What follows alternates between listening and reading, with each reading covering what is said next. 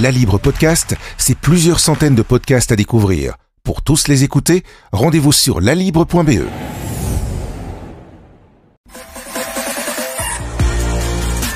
Il faut qu'on parle.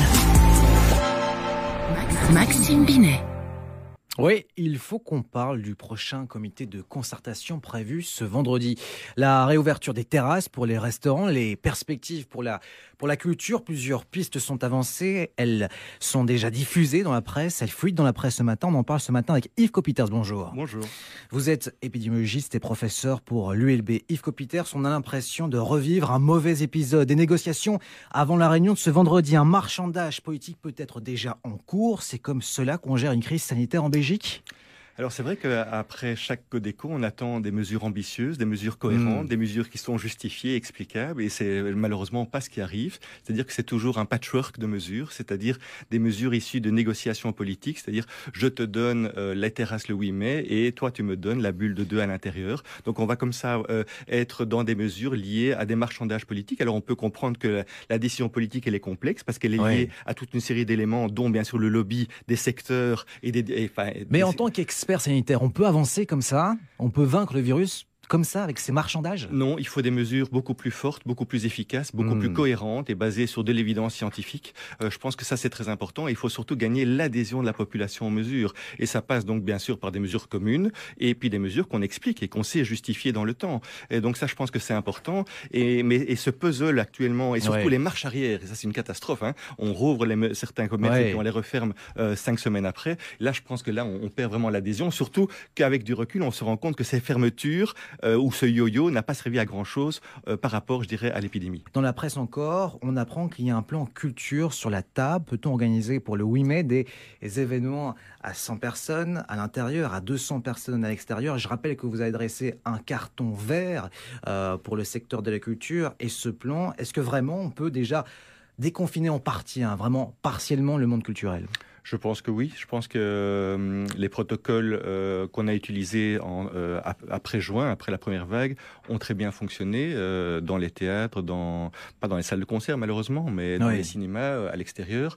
Donc ça, c'est des choses qu'on pourrait reprendre et, c'est des choses qu'on aurait dû oser reprendre. Je pense déjà à partir de janvier, février, une fois qu'on était bloqué, je dirais, dans ce plateau post seconde vague. On aurait déjà dû rouvrir les théâtres, les cinémas, fin de l'hiver. Oui, je pense qu'on aurait. Plus alors peut-être pas fin de l'hiver. Enfin oui, après, là, une fois qu'on avait compris qu'on était bloqué dans un plateau euh, post-seconde vague, ben, on, au lieu d'attendre, on aurait pu euh, imaginer de reprendre déjà des activités à moindre risque. Et ces activités à moindre risque, ce sont des activités encadrées dans lesquelles euh, les secteurs mettent en place des protocoles stricts et dans lesquels les, utilisateurs, les clients hmm. sont conscients du risque qu'ils prennent et le limitent avec des gestes barrières.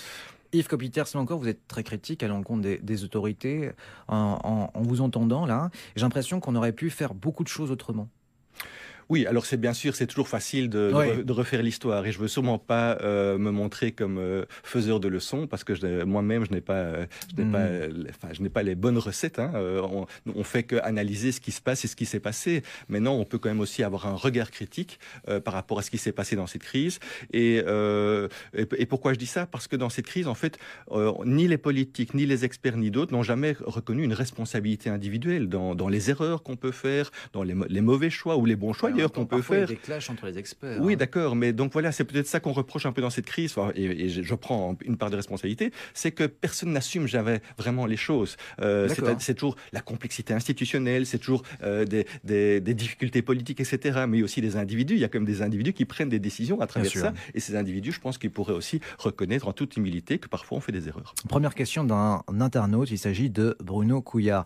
À votre avis, qu'est-ce qui est le plus dangereux euh, d'un point de vue sanitaire des rassemblements sauvages sans distance ni masque dans des parcs urbains ou bien des cinémas, des théâtres, des activités de loisirs ouverts où le port du masque serait d'application avec une capacité adaptée. Donc c'est une question de Bruno Couillard. Votre réponse, Yves Copiters Je pense que c'est la première. Ce sont les rassemblements sauvages ou non structurés, entre guillemets, même si c'est à l'extérieur. Et à l'extérieur, les, risques, les risques, sont moindres. Oui, c'est le plus dangereux parce que quand même, il va y avoir des débordements. Les, les, gestes barrières ne seront sans doute pas appliqués. Euh, et puis, s'il y a a des, des, personnes contaminantes dans la foule, ben, elles vont pas entraîner des grands foyers de contamination parce qu'on est bien à l'extérieur, mais elles risquent de contaminer les personnes directement euh, en relation avec elles, même à l'extérieur. Donc c'est vrai qu'au cinéma, lorsque j'ai mon masque, avec des distances de sécurité, en respectant entre guillemets les bulles par rapport euh, mm. euh, aux personnes dans la salle, je pense qu'on est à moindre risque, hein, surtout s'il y a une bonne ventilation. Autre question, Yves Copiters. Gilles nous a écrit sur les réseaux sociaux de la Libre, DH.be, DH Radio et aussi sur l'avenir. Il dit ceci, l'Agence européenne des médicaments recommande le vaccin Johnson Johnson. C'est plutôt une bonne chose pour notre stratégie de vaccination, mais on se rappelle qu'AstraZeneca aussi avait connu un problème concernant ces thromboses vraiment rares. Euh, apparemment, c'est sensiblement la même chose pour Johnson Johnson. Il faut adapter aussi notre stratégie de vaccination, vacciner avec ce type de vaccin les plus de 56 ans uniquement Alors moi, je ne le sais pas encore. On attend hmm. maintenant donc vendredi la décision de l'agence euh, fédérale des médicaments, donc euh, au niveau belge. C'est vrai que donc déjà avoir un signe positif de l'agence européenne, donc ça c'est déjà rassurant. Donc le Johnson Johnson fera bien partie de la stratégie vaccinale en Europe et en Belgique, semble-t-il. Maintenant, à qui on va la, la, quelle sera la population cible de ce vaccin? Ce sera défini vendredi, mais je pense que ça risque d'être assez semblable en fait aux recommandations de l'AstraZeneca. Je pense qu'on n'a pas beaucoup plus d'éléments, c'est-à-dire que le phénomène euh, d'effet secondaire est quasi le même. C'est une sorte de thrombose. Oui, c'est une thrombose, mais ce sont des thromboses atypiques, euh, des thromboses au niveau du cerveau ou d'autres thromboses atypiques avec un phénomène physiologique un peu nouveau qu'on rencontre essentiellement lorsqu'on fait des réactions un peu euh, immunitaires par rapport à certains médicaments. Et, donc c'est des choses assez physiologiquement assez rares. Et ici, en plus, la localisation des thromboses est particulière. Donc, on peut vraiment associer ce phénomène au vaccin. On n'a pas dit que le vaccin était la cause directe, mais on peut l'associer. Et donc, sans doute que les recommandations de Johnson Johnson vont suivre celles de l'AstraZeneca. Euh, Yves Copiters, la vaccination, les vaccins sont vraiment la, seule arme euh, pour vaincre le virus? Alors, je pense que c'est l'arme principale euh, qu'on a actuellement euh, et surtout pour protéger les personnes les plus fragiles, c'est-à-dire les plus de 55-60 ans et puis toutes les personnes avec comorbidité. Mais c'est clair que la vaccination ne fera pas, ne sera pas la, la seule porte de sortie. C'est-à-dire qu'il faut absolument travailler sur les traitements, euh, développer des traitements et trouver, euh, on espère un jour, des antiviraux, donc des, médicaments qui agissent directement contre ce coronavirus. Euh, et puis, bien sûr, il faut mettre en place tout l'environnement qui nous permet de refonctionner dans la vie de tous les jours à moindre risque hmm. avec la présence de potentiellement de ce virus dans l'environnement. Ça durerait combien de temps cette lutte? Un an, deux ans, trois ans face au virus? Alors, Face à la Covid-19 C'est impossible de le dire. c'est possible. Alors oui, en tout cas, ce qu'on a compris, c'est que ça allait encore durer euh, un certain temps. Euh, et que la vaccination, même si on arrivait à des couvertures vaccinales de 60, 70%, hmm. euh, on n'est pas sûr fondamentalement que ça va fortement... Alors ça va fortement diminuer la circulation du virus, mais on n'est pas sûr qu'il n'y aura pas des épisodes après. C'est-à-dire qu'on craint toujours ce qu'on appelle des mutants qui soit sont plus, qui, plus contagieux, c'est le cas actuellement du mutant, enfin du variant britannique, du variant sud-africain, du variant indien, etc. Mais après, une fois qu'on sera tous vaccinés, on a, on a aussi peur que des mutants euh, qui euh, réagissent à cette immunité et donc mmh. euh, trouvent une solution, je dirais, par rapport à l'immunité de masse qui sera produite par la vaccination ou par simplement l'immunité qu'on a acquise avec ce Covid-19. Et donc, on a toujours peur aussi qu'il y ait d'autres scénarios qui arrivent post-vaccination. C'est pour ça qu'il faut aller très vite dans la vaccination. Il faut arriver à une couverture vaccinale la plus optimale possible pour limiter la circulation du virus et pour que cette probabilité de variants nouveaux euh, diminue fortement. Dernière question d'un internaute. Euh, donc j'ai bien compris que votre maître mot, c'est la confiance encore dans, la vaccination, évidemment. Et Thomas vous adresse une question en lien avec cette confiance. Euh, bonjour Monsieur Copiter, je vous lis la question. Si vous aviez en face de vous un complotiste, un anti-vaccin ou un autre type de profil, que lui diriez-vous?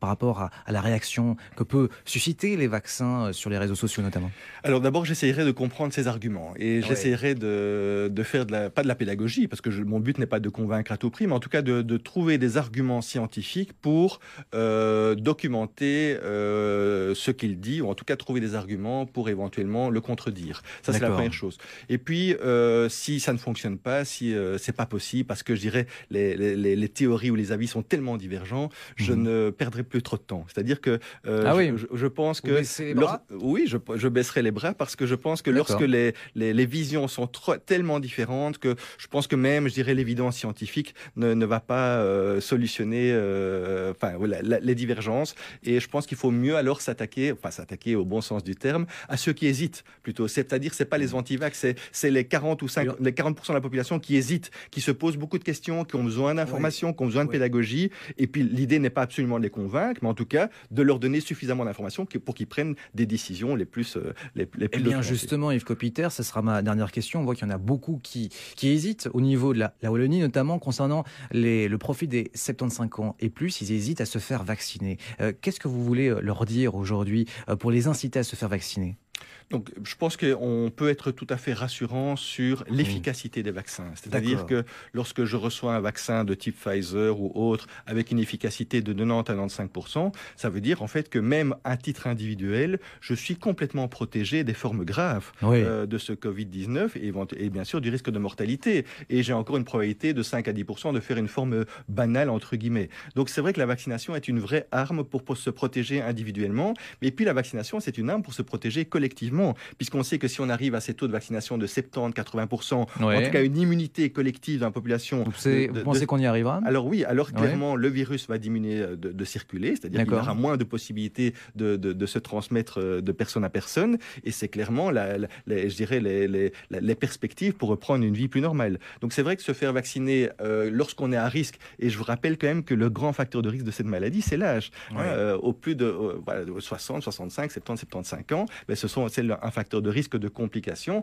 Et donc, ce sont bien des personnes prioritaires pour cette vaccination. Et je pense qu'ils peuvent faire confiance à cette vaccination en termes d'efficacité. Et alors, en termes d'innocuité et d'effets secondaires, je pense qu'on est quand même, avec ces, millions de doses quand même données actuellement, on, a commence, on commence à avoir un, vrai recul sur ce qu'on appelle la pharmacovigilance, les effets secondaires. Et pour l'instant, les effets secondaires, outre l'aspect euh, vasculaire de l'AstraZeneca ou des vaccins ouais. adénovirus, je pense que pour les vaccins ARN messagers, pour l'instant, quand même, les nouvelles sont très positives. Merci beaucoup Yves Copiters d'avoir été mon invité dont il faut qu'on se parle. Merci. Il faut qu'on parle. Maxime Binet. La Libre Podcast, c'est plusieurs centaines de podcasts à découvrir. Pour tous les écouter, rendez-vous sur lalibre.be.